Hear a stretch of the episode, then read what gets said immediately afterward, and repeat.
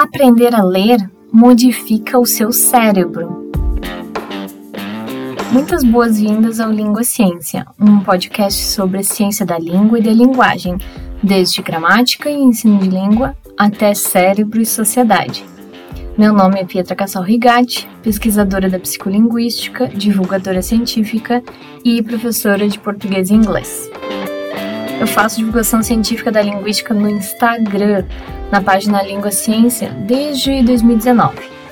E eu decidi começar esse podcast para ter mais espaço para divagar com mais linguistas sobre a linguística, nossos cotidianos e outras áreas das ciências. A linguística está em todos os lugares.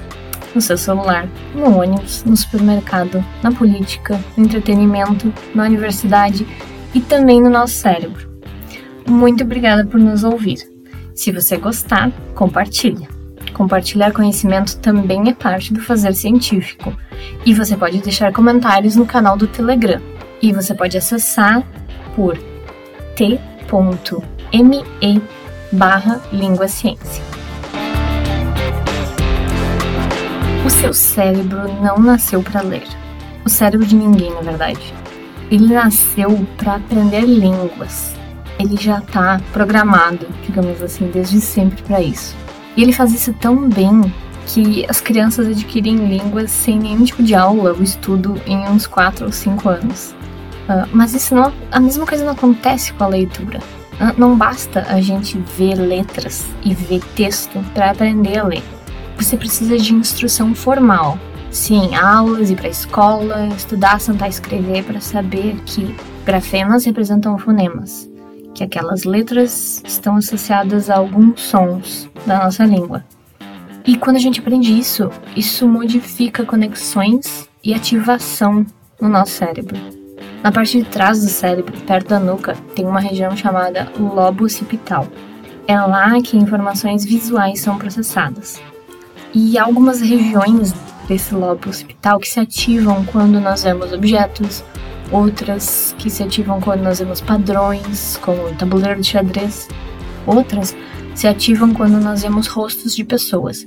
Então, essas regiões têm algumas especializações para rostos, para objetos, para padrões. Só que quando a gente começa a aprender uma, a ler em uma língua, algumas dessas áreas passam a se ativar quando nós vemos letras. Então, isso significa que seu cérebro está se adaptando às informações que está recebendo e reorganizando quais regiões vão reagir e processar rostos, objetos, padrões e agora letras. Uhum. Assim, isso ilustra que o nosso cérebro tem uma capacidade incrível de se adaptar e se modificar para entender melhor o mundo. Você pode ter visto já falar sobre plasticidade neural. Nosso cérebro é muito plástico, ele se adapta e se modifica em diversas situações. E aprender a ler faz o seu cérebro se reorganizar e abre portas para muitas formas de conhecimento que às vezes só estão escritos, né? E também de interação social, ainda mais hoje, né? E tudo isso, conhecimento e interação social, o seu cérebro ama tudo isso. E aí, já tinha parado aqui para pensar que aprender a ler pode modificar o nosso cérebro? Agora, eu quero fazer um resumão dos tópicos de pesquisa de alguns artigos publicados no último mês. Nos últimos meses. Para isso, eu uso o site Journal Table of Contents. Eu posso deixar linkado o endereço para conferir as novidades das revistas científicas estrangeiras que eu sigo. Eu posso seguir gratuitamente 20 revistas. E das que eu sigo, eu anotei os seguintes estudos. Então, na Applied Cognitive Psychology, que é uma revista de psicologia cognitiva aplicada, o que isso tem a ver com a linguística? Muita coisa. Conversam bastante. Os artigos mais recentes falam sobre como ambientes digitais influenciam as nossas cognições. E você pode talvez se perguntar o que é uma cognição. Cognição Pode ser memória, pode ser atenção, pode ser planejamento, pode ser língua também, Toda essa parte mental são as nossas cognições. Bom, por esse estudo, ambientes digitais influenciam. Também tem um estudo sobre inferências e desinformação, que está bem atual, tem outro estudo que tenta buscar como surgem nas crianças as memórias da infância, da vida delas, e outro que busca o que está por trás de as pessoas aceitarem pseudociências, mesmo que não haja comprovação para essas pseudociências. Achei todos esses assuntos bastante atuais, na verdade. Ah, na próxima revista, que é Applied Psycholinguistics, que é psicolinguística aplicada, eu vi um estudo sobre por que a velocidade de legendas é importante na hora de ler essas legendas. E é, para isso eles estudaram o movimento dos olhos durante a leitura de legendas. Esse é um estudo bastante psicolinguístico, que é o meu amorzinho, a minha área de pesquisa. Na Bilingualism, Language and Cognition, uh, bilinguismo, língua e cognição, tem um estudo que, em que os autores sugerem que é muito importante fazer meta-análises na área do bilinguismo. Um, o bilinguismo geralmente estuda pessoas que falam duas línguas diferentes. Também existe a área do multilinguismo, então mais de duas línguas, né? E meta-análise é um tipo de pesquisa e eu já falei sobre ela no perfil do Instagram. Recomendo dar uma olhadinha lá. Na Brain and Language, que é cérebro e linguagem ou língua, tem um estudo que mostra que, mesmo com a variabilidade na pronúncia das palavras, as crianças aprendem essas palavras. Então, mesmo com dialetos diferentes, elas vão aprender a palavra. E também tem outro estudo que mostra que a compreensão de metáforas pode ser afetada por derrames cerebrais. Ah, isso lembra vários estudos da neurolinguística. Neurolinguística, neurolinguística, não PNL. Também já falei disso no perfil do Instagram.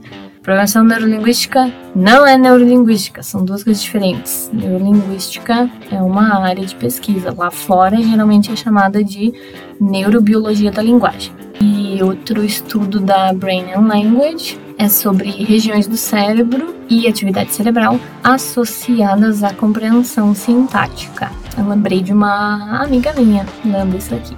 Seguimos para a Cognitive Linguistic Studies, estudos linguísticos cognitivos, e um dos estudos mais recentes é sobre o processo de tradução. Uh, e aparentemente ele também usa habilidades sociais, de acordo com esse estudo. Bem interessante.